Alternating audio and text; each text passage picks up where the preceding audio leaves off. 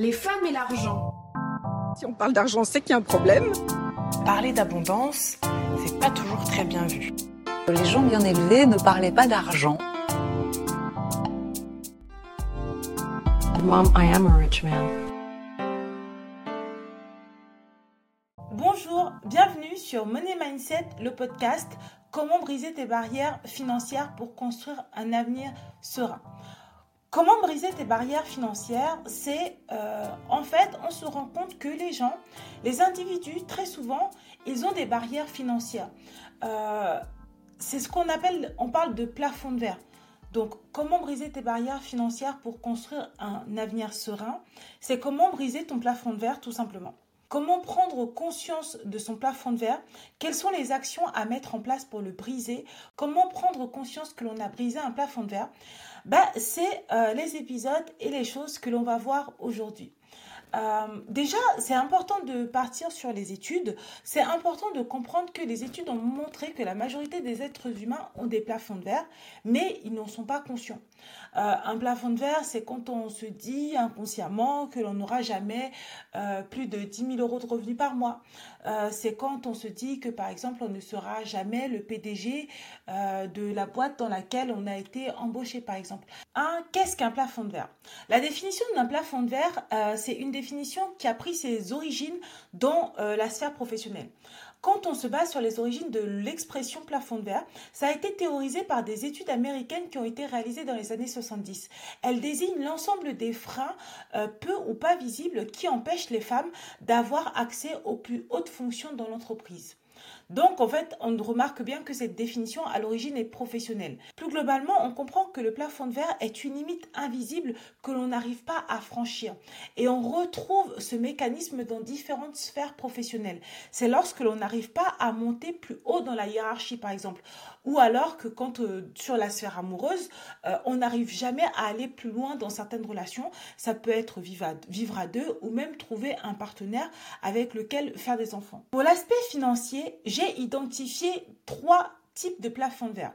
On a un plafond de verre concernant le revenu, un plafond de verre concernant le patrimoine et on a un plafond de verre concernant la réussite. C'est vraiment les trois plafonds de verre que moi j'ai identifiés. Si on part sur le plafond de verre concernant les revenus, au niveau des revenus, inconsciemment, pour beaucoup de personnes, il y a une limite de revenus dans laquelle on ne s'autorise pas, que l'on ne s'autorise pas à dépasser. Je vais te montrer par exemple un plafond de sur les revenus.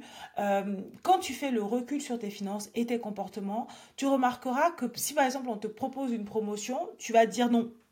C'est dans ta tête, tu as une forme de revenu que tu as, dans laquelle tu as une forme de confort. Et quand on te propose plus, bah tu peux avoir peur et dire, et dire non.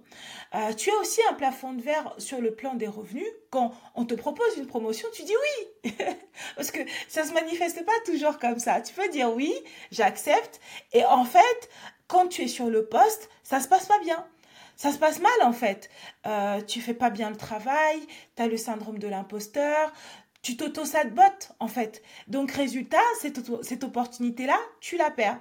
Eh ben, euh, ça peut résulter d'un plafond de verre au niveau des revenus dans ton cerveau. Il y a une limite invisible qui fait que tu ne peux pas gagner plus d'argent, tu ne peux pas aller plus loin. Euh, l'autre illustration aussi que je, que je vois dans la réalité, c'est euh, tu as un plafond de verre concernant les revenus. Euh, lorsque tu vois ton salaire augmenter sans cesse, donc on te donne la promotion, tu acceptes les hauts revenus, mais à la fin du mois, il y a toujours le même montant sur ton compte en banque. Tu ne t'enrichis pas. Tu vois pas où passe ton argent, mais concrètement, c'est toujours la même chose. Donc, on est face à un plafond de verre concernant les revenus. Euh, après, on a le plafond de verre sur le patrimoine parce que revenu, salaire, c'est à différencier du patrimoine les biens immobiliers ou les biens euh, investis que tu as sur euh, différents marchés. Concernant le, le patrimoine, moi je considère que tu as un plafond de verre quand ton patrimoine ne grossit pas. Tu peux te questionner si avec le temps, tu réalises que tu travailles tous les mois, tu as de l'argent, tu perçois un salaire, tu perçois des revenus, mais tu n'épargnes pas assez ou tu n'investis pas assez ton patrimoine ne grossit pas.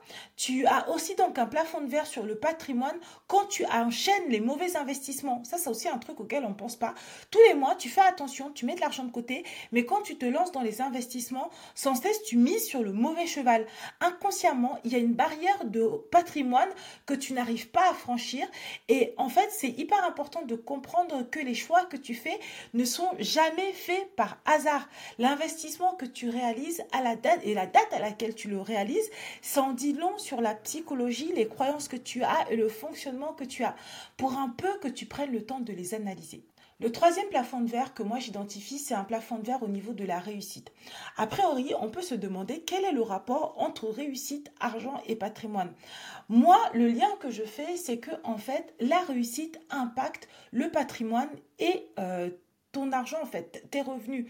Euh, et en fait, c'est un vrai mécanisme d'auto-sabotage qui est très puissant parce que, en fait, comme il va impacter les deux autres plafonds, tu peux te retrouver à te concentrer sur les autres plafonds et ne pas travailler le plafond de verre de la réussite alors qu'il est tout aussi important. Qu'il est tout aussi important. Donc, comment est-ce qu'on euh, peut analyser un plafond de verre sur la réussite? C'est lorsque tu te lances dans un projet entrepreneurial, par exemple, mais tu n'en parles à personne. tu veux rater, en fait. Tu veux littéralement rater. Euh, tu t'autorises à être dans l'action par contre, attention, il faut pas être trop dans la lumière. Attention, il faut pas que ça marche trop, trop bien. Attention, il faut pas qu'on te voit trop. Attention, il ne faut pas que tu prennes trop de place. En fait, quand tu fais ça, tu t'auto-sabotes. Tu es en train de te détruire de manière inconsciente et tu es en train de détruire de manière inconsciente tes projets. Et bien évidemment, ça va impacter et tes revenus et ton patrimoine. Je vais te donner un exemple assez simple euh, de l'auto-sabotage au niveau de la réussite. Euh, maintenant, moi, je me suis lancée dans des événements physiques. Euh, ça a toujours été quelque chose de hyper impressionnant pour moi de voir les gens en vrai, de parler devant une caméra, d'être à l'aise. J'avais beaucoup de mal avec mon image, euh, à être à l'aise en fait avec moi-même. Et donc en fait après je me suis dit allez on passe sur YouTube, mais en même temps, on va au réel. Donc, j'ai créé des événements pour pouvoir rencontrer des gens dans la vraie vie. Tu te doutes que j'ai une communauté de maintenant 9000 personnes qui sont abonnées à mes différents comptes. Je n'ai pas allé nulle part.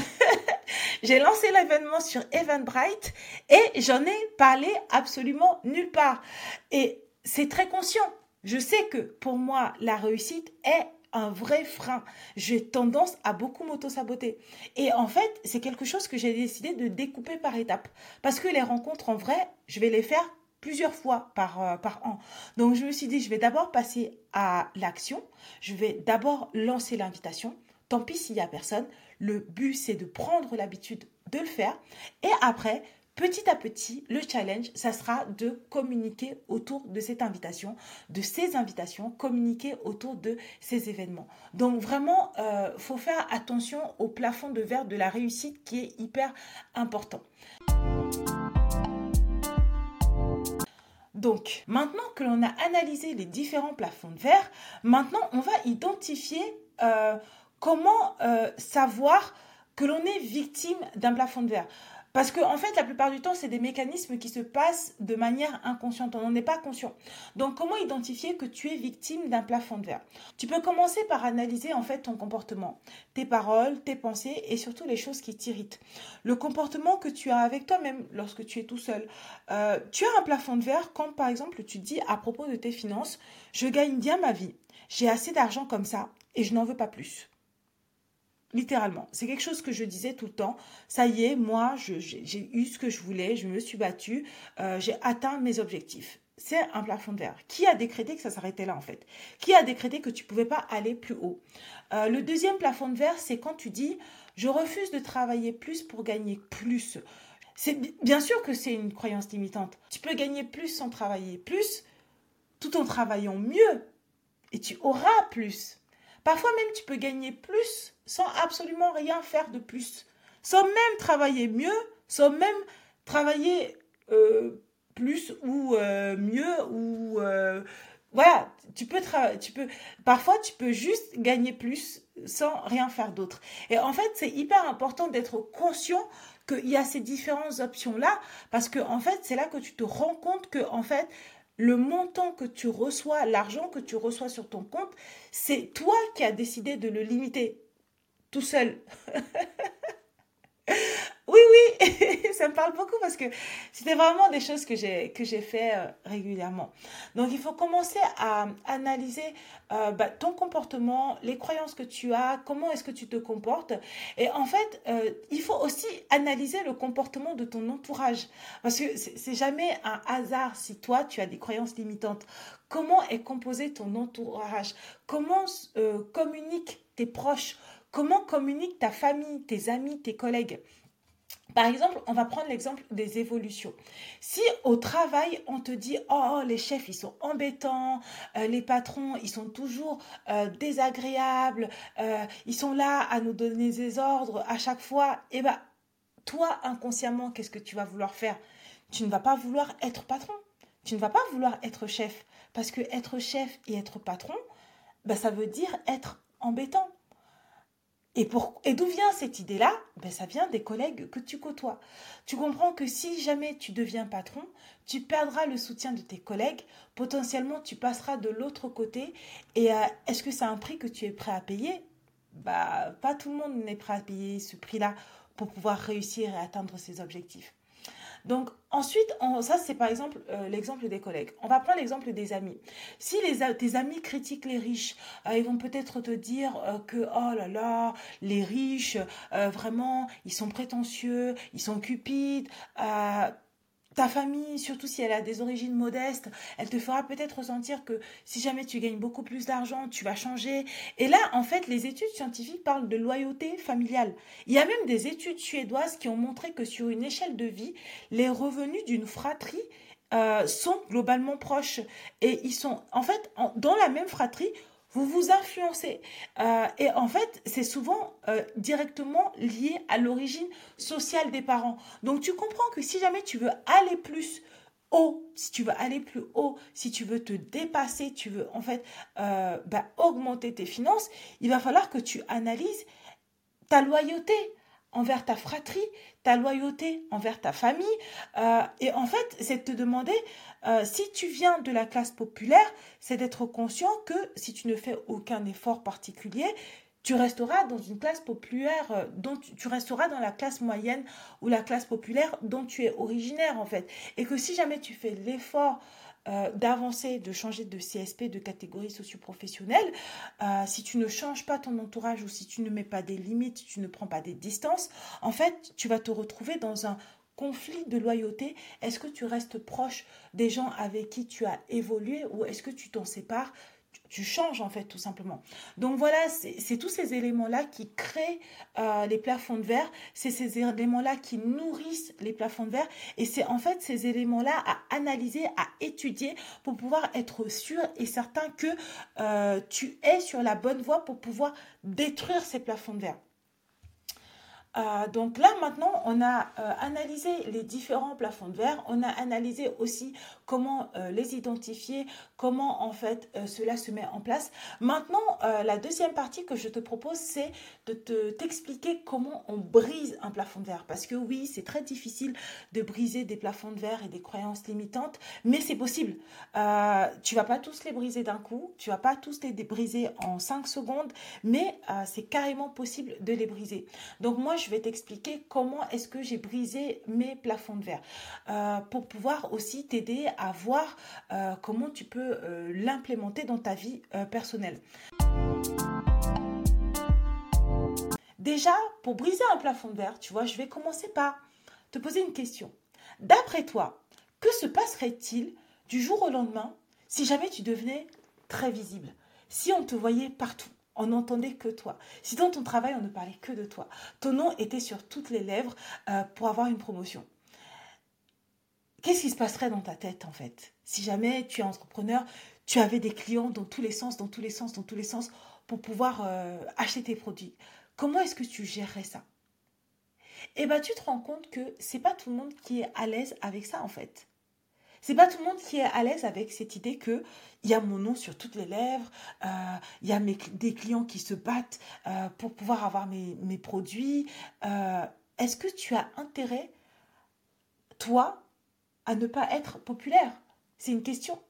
Et en fait, c'est vraiment de, partir de ce, de ce sujet-là, c'est-à-dire que moi, c'est vraiment comme ça que j'ai identifié mes plafonds de verre et mes croyances limitantes.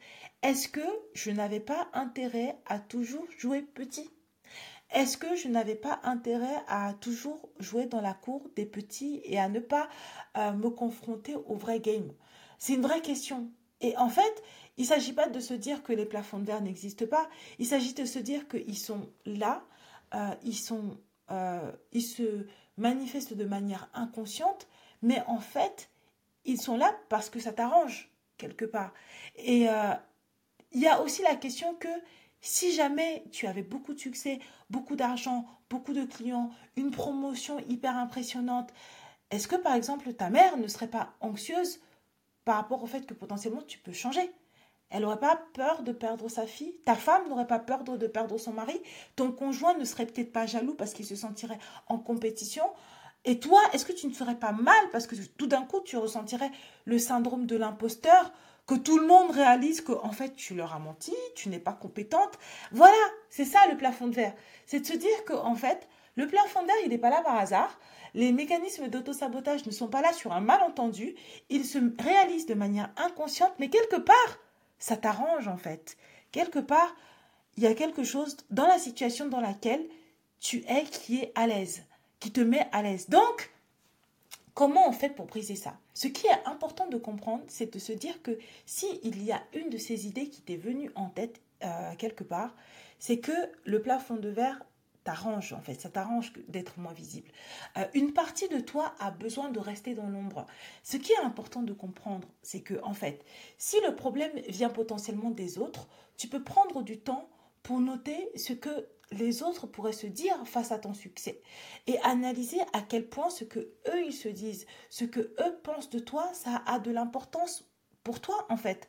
Peut-être que pour toi ça a de l'importance à l'instant T, mais que si tu veux avancer et évoluer, c'est d'essayer de mettre en place des mécanismes pour réduire cette importance.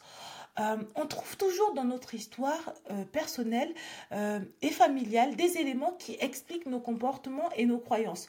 Prendre du temps pour analyser pourquoi tu penses comme ça et éventuellement pourquoi ton entourage pense comme ça peut t'aider en fait à mettre en place des mécanismes pour inverser la tendance.